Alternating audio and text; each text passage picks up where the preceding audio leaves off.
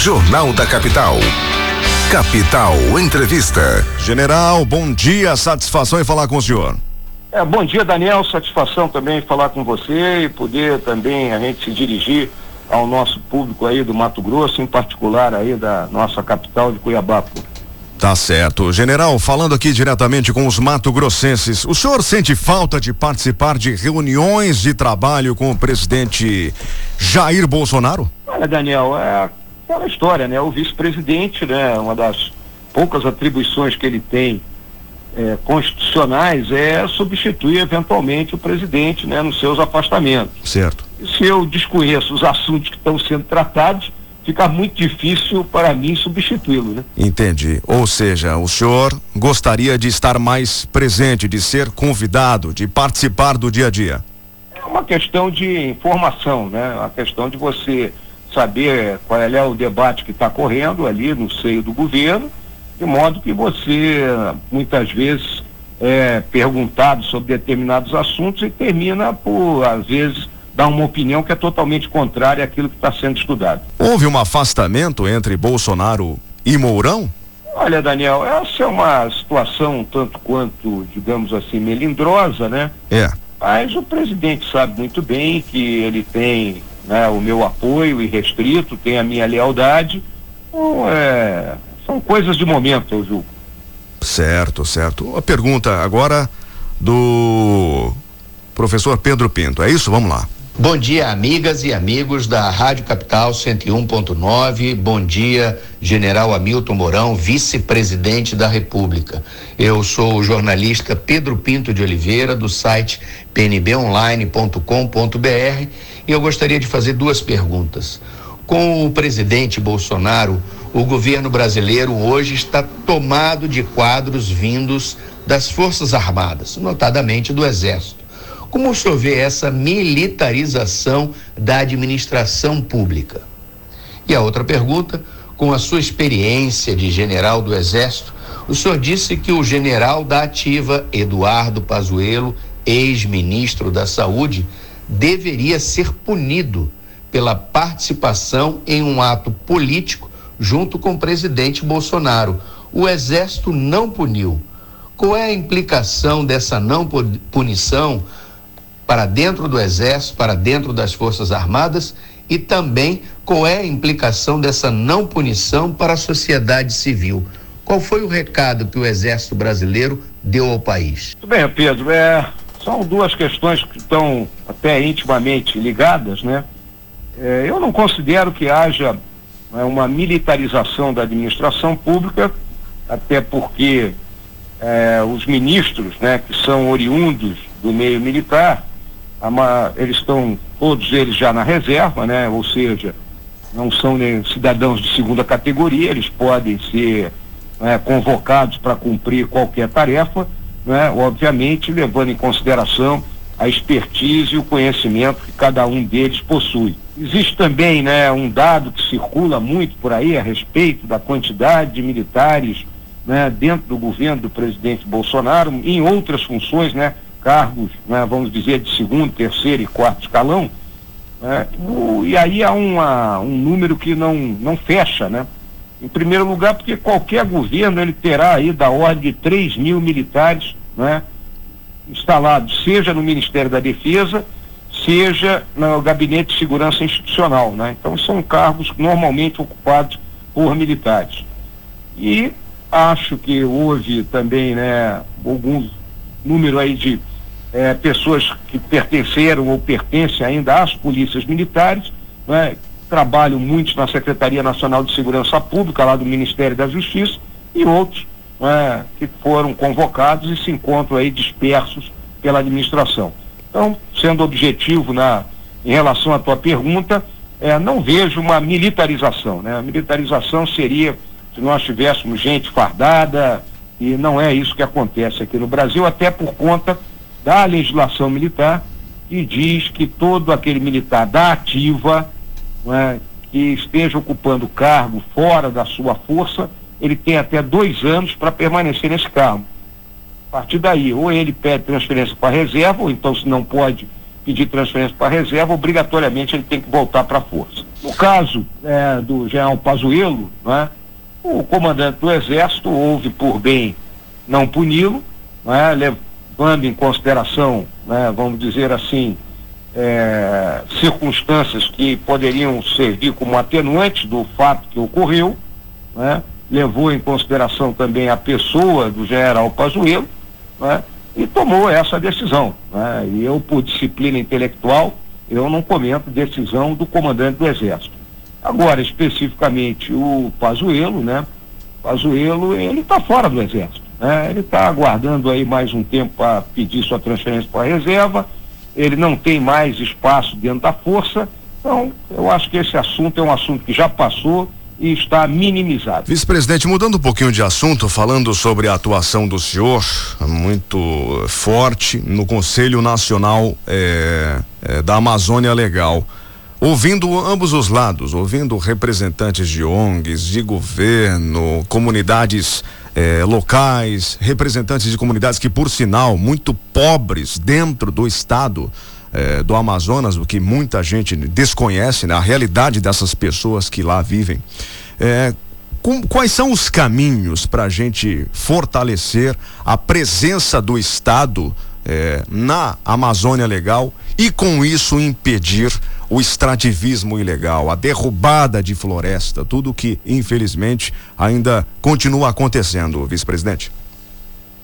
É, Daniel, é uma coisa que tem que ficar muito clara, né, e que as pessoas têm que entender, principalmente aquelas que não são da Amazônia, né, a dimensão, né, do território, né, é, a Amazônia é. legal, ela ocupa 60% do território brasileiro, né, e nós temos estados, né, como aí o próprio Mato Grosso, o Amazonas, o Pará, que são estados enormes, né, então a, a coordenação e controle a cargo dos governos estaduais e os próprios governos municipais é extremamente difícil, não só pela dificuldade de deslocamento, não é? como também pela, como eu estou citando, a dimensão da região. Então isso é um dado do problema. A partir daí, é, tem que haver uma comunhão de esforço nos três níveis né, da federação.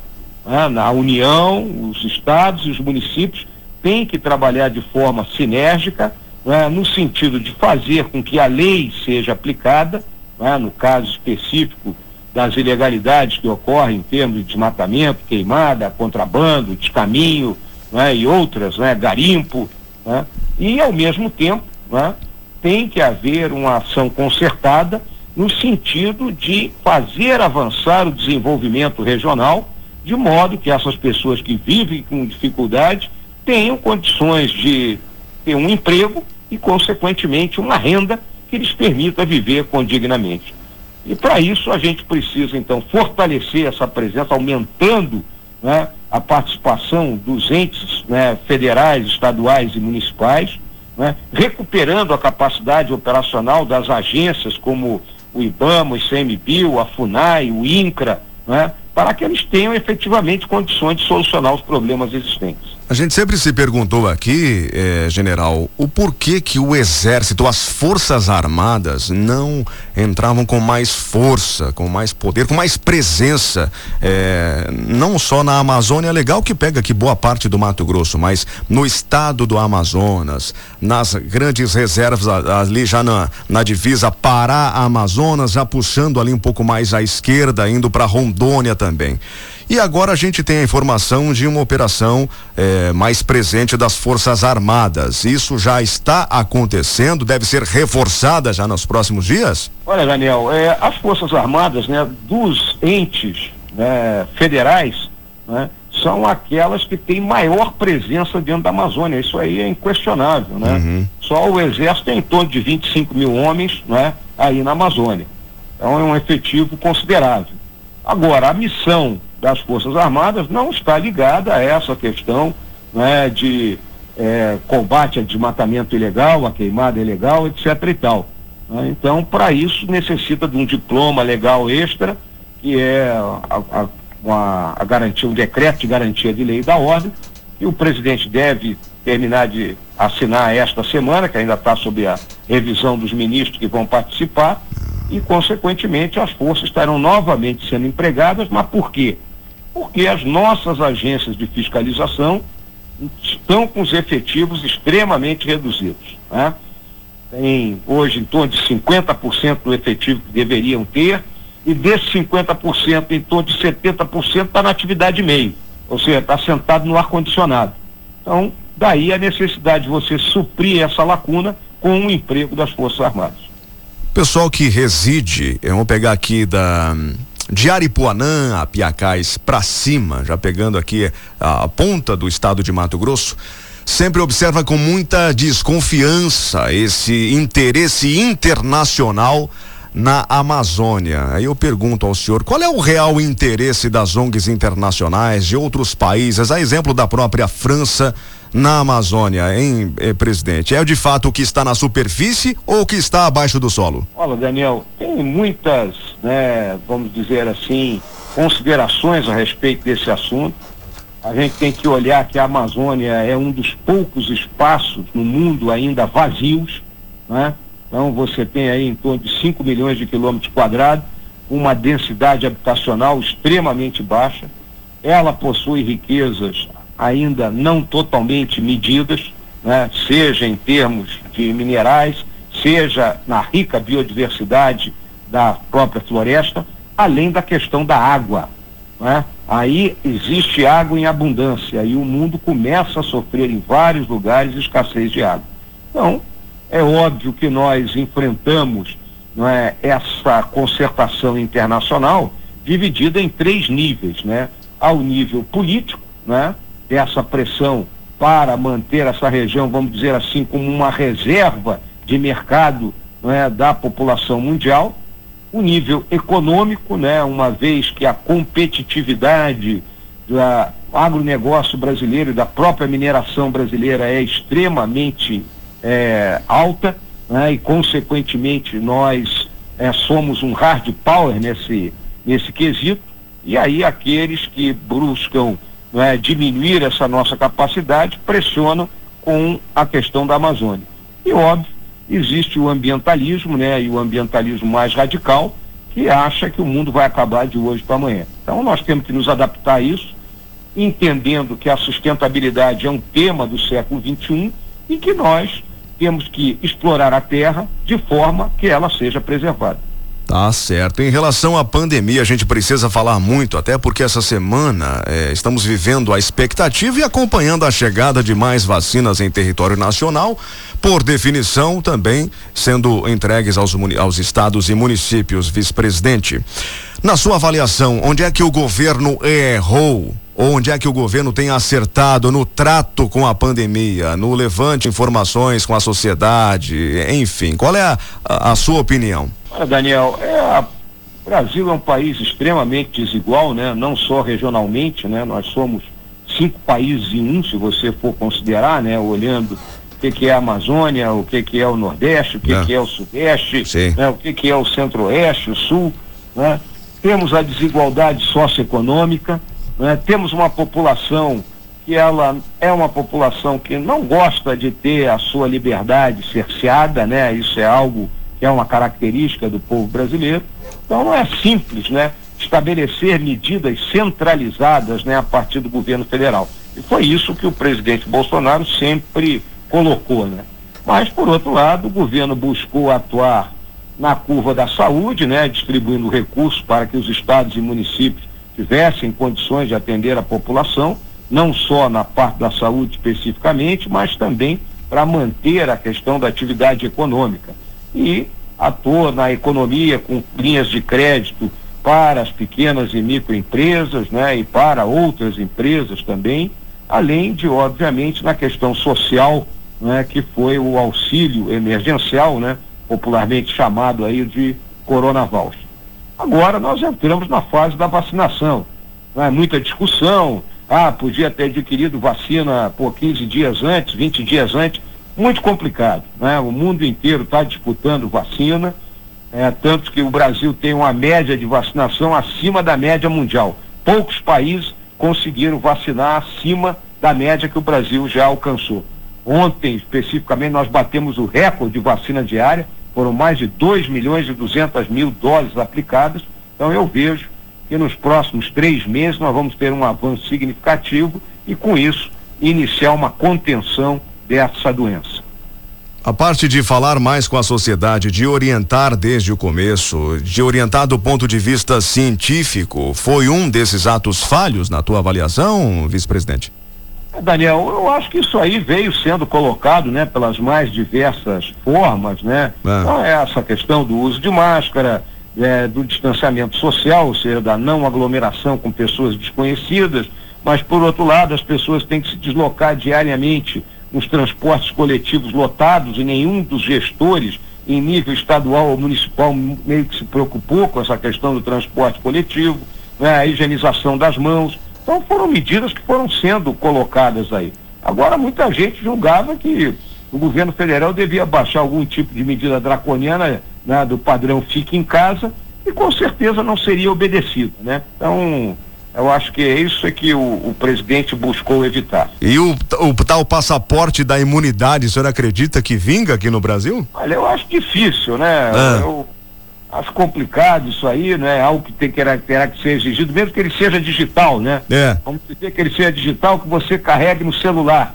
É, vai ser um problema. Tu vai entrar num, num, num lugar público, num restaurante, num bar, vai ter aquela fila de gente, vai ter o cara que vai dizer, sabe com quem está falando, vai ter aquele que vai brigar dizendo que não quer mostrar e é complicado isso aí. Eu acho que essa questão do, desse, da, da, da questão do passaporte de vacinação vai ocorrer inevitavelmente que nem a vacina da febre amarela é para você viajar para determinados países. Acho que um, um período muito curto aí você só poderá transitar de um país para outro mostrando que efetivamente foi vacinado. Tá certo, então. Pergunta que chega aqui, gostaria de saber a opinião do general sobre o caso Lázaro, que tem amedrontado a, a, o Distrito Federal e também o Estado de Goiás. Se existe a necessidade da ajuda, é, uma ajuda especializada né, né, na região de mata, ajuda do Exército, por exemplo. O senhor tem acompanhado essa, essa história aí, vice-presidente? É, Daniel, tenho acompanhado assim, meio que à distância. Uhum. Né? Não é uma tarefa simples, né? O que eu entendi, ele está numa área aqui no, no estado de Goiás, é. E a oeste do Distrito Federal, é uma Isso. área que tem muitas elevações, o mato aí, esse mato nosso aqui dessa área de Cerrado, esse né, que é um mato engruvinhado, vamos falar assim, muita ravina, né? Então a polícia está fazendo o trabalho, ela cercou a área, a área está cercada, e a partir daí você tem que fazer com um estrangulamento, né? Você vai dividindo aquela área em quadrantes e vai vasculhando quadrante por quadrante e empurrando a, vamos dizer, o marginal até uma posição onde ele seja capturado. Certo. Para falar um pouquinho de política, política, a gente encerrar o nosso bate-papo, General Hamilton Mourão. O presidente Bolsonaro, nas articulações das movimentações políticas para o ano que vem, a gente não tem observado em nenhum cenário o Hamilton Mourão na condição de vice-presidente nessas articulações. Qual será o caminho do general para 2022? Senado? Olha, Daniel, há muita especulação que eu ouço a esse respeito, eu tenho buscado responder, deixando claro que eu fui eleito né, vice-presidente do presidente Bolsonaro, considero meu dever acompanhá-lo até o dia 31 de dezembro de 2022, né? E, consequentemente, a partir daí, não fazendo mais parte da chapa, meu caminho é, seria né, me dedicar aos meus afazeres pessoais, que afinal de contas serão 50 anos de serviço à nação.